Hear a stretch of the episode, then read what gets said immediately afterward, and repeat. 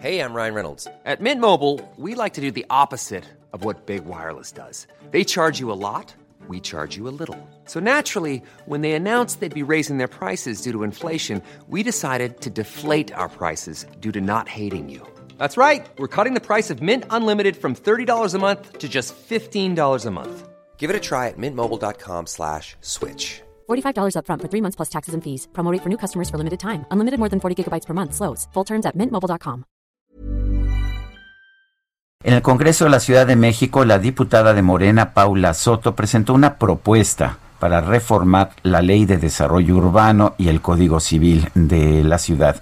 Eh, la idea es prohibir la preventa de inmuebles en la capital, por lo menos esa es la información que se ha dado a conocer. Exactamente cuáles son los alcances de esta iniciativa tenemos en la línea telefónica Paula Soto, diputada de Morena en el Congreso de la Ciudad de México. Señora diputada, buenos días, gracias por tomar la llamada.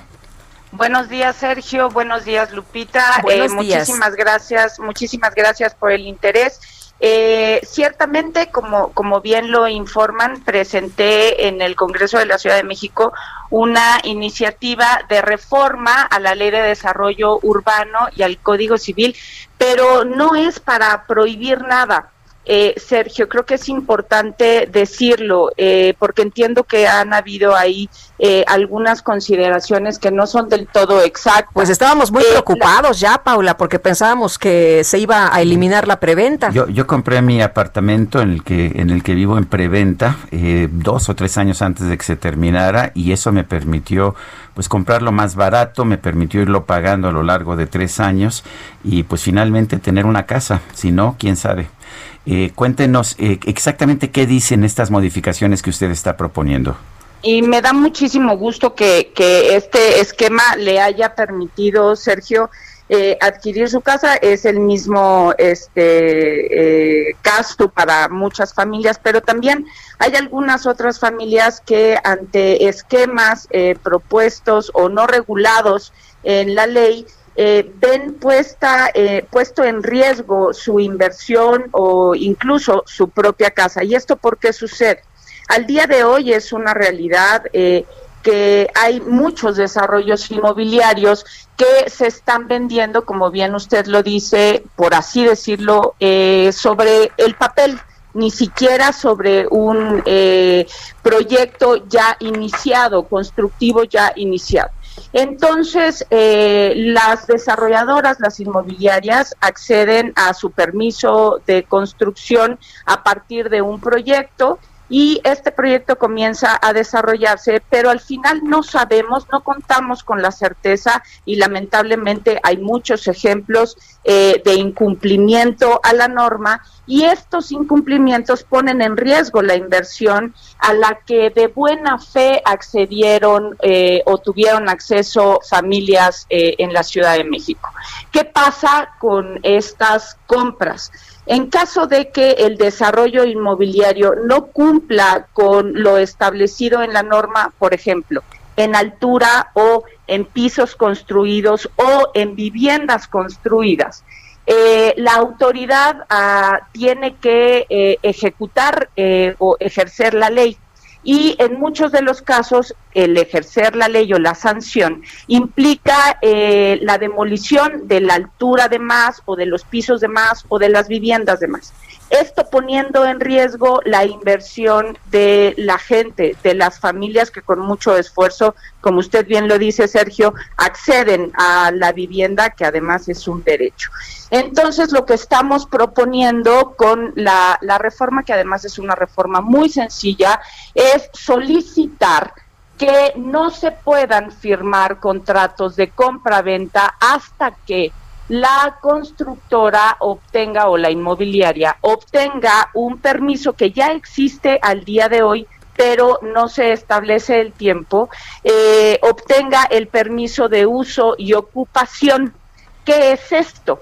Hoy las autoridades, eh, incluso son las alcaldías quienes otorgan este permiso, eh, hacen la última revisión de las construcciones tienen que ver que esta construcción cuente con lo determinado establecido en la licencia de construcción, en el permiso de construcción.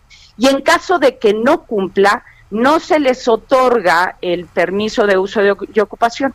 El problema al día de hoy es lo que les mencionaba. Cuando se hace esta revisión y se llega a determinar que en algún caso esta construcción no cumplió con lo establecido o comprometido en la licencia, pues resulta que eh, la inmobiliaria o la constructora ya vendió ya vendió esos pisos de más o ya vendió esas viviendas de más o ya vendió esa altura de más de la construcción que está claramente fuera de la ley. Pero entonces, esto le correspondería se pone en riesgo, se pone en riesgo la inversión de la persona que de buena fe compró esos departamentos de más, porque además, como ciudadanas, como ciudadanos, no tenemos la obligación de conocer a la exactitud la norma.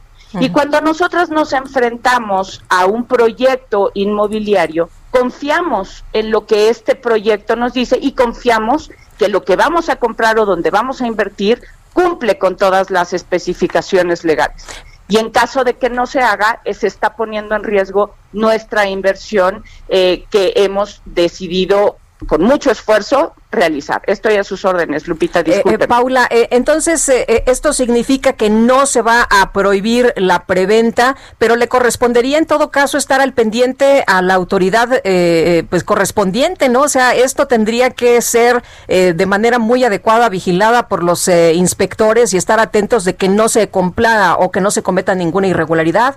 Sin duda, Lupita, coincido contigo. Eh, ciertamente no se está prohibiendo absolutamente nada. Sí estamos generando, buscando generarle un, eh, una garantía a la gente, porque es esta iniciativa está dirigida a darle certezas a la gente eh, de que nuestra inversión, nuestra compra está protegida por el cumplimiento de la norma. Tal, también tienes razón.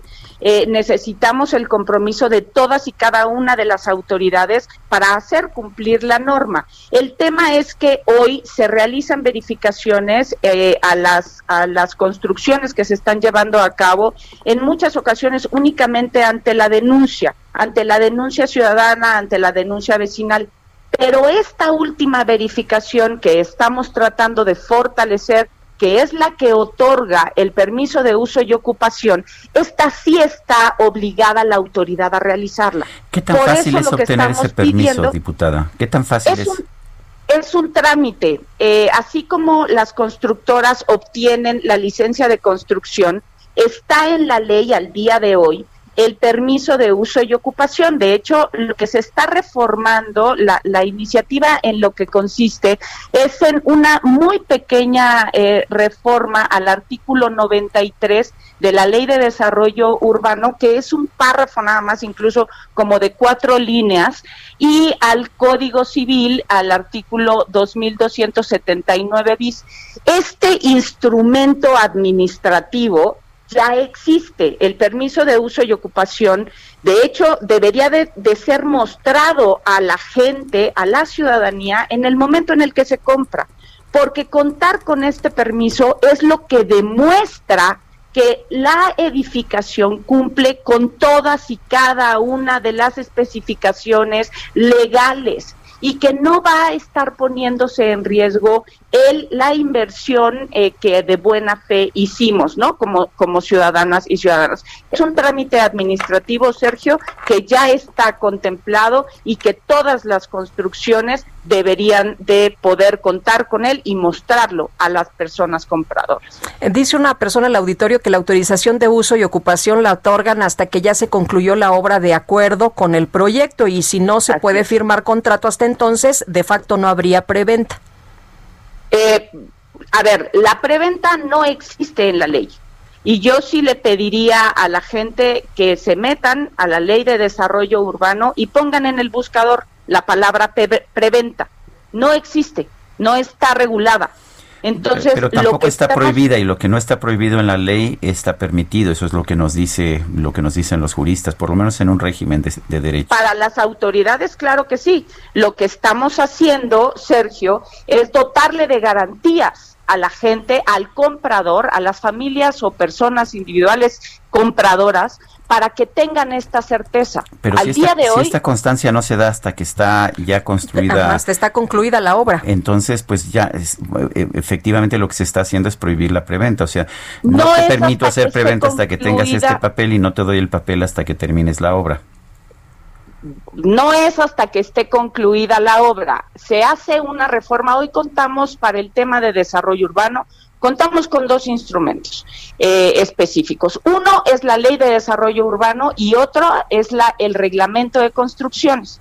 Esta reforma eh, está eh, afectando la ley de desarrollo urbano y el código civil. Lo que se tendría que hacer en caso de que sea aprobada en el Congreso, porque es importante decirlo, eh, se han hecho muchas especulaciones, se han dicho muchísimas cosas. Esta iniciativa es eso, es una iniciativa de ley, de reforma de ley, no es una ley es una propuesta que se está haciendo. O sea, se está esta Propuesta debe ser, exactamente, esta propuesta tiene que ser discutida, analizada en el Congreso y en su caso votada. Lo que se, en caso de que sea votada y aprobada, votada eh, a favor, lo que se tendría que hacer sería reformar el reglamento de construcciones. Y sería en el reglamento de construcciones en el que se, le sería el tiempo en el cual se podría adquirir este permiso de uso y ocupación. ¿A qué me refiero? Si este permiso de uso y ocupación para que las constructoras, las inmobiliarias puedan proceder a la firma de compraventa garantizándole a la parte compradora que se cumple con todo lo establecido en la norma en obra gris. ¿Por qué? Porque ya se puede establecer el tipo de materiales que se utilizaron, que se cumple con la altura, que se cumple con el número de viviendas establecidas en la licencia de construcción y que cumple con todo lo de la norma. ¿Me expliqué? Falta el trámite el que tiene que ver con el derecho administrativo, eh, Sergio, que ustedes lo conocen muy bien. Una cosa es el ordenamiento jurídico que regula lo general y el otro es el ordenamiento administrativo que tiene que ver ya con los detalles de la aplicabilidad de la ley. Muy bien, pues Paula, muchas gracias por platicar con nosotros esta mañana. Se los agradezco muchísimo, eh, Lupita, Sergio, yo siempre estoy a sus órdenes. Buenos días.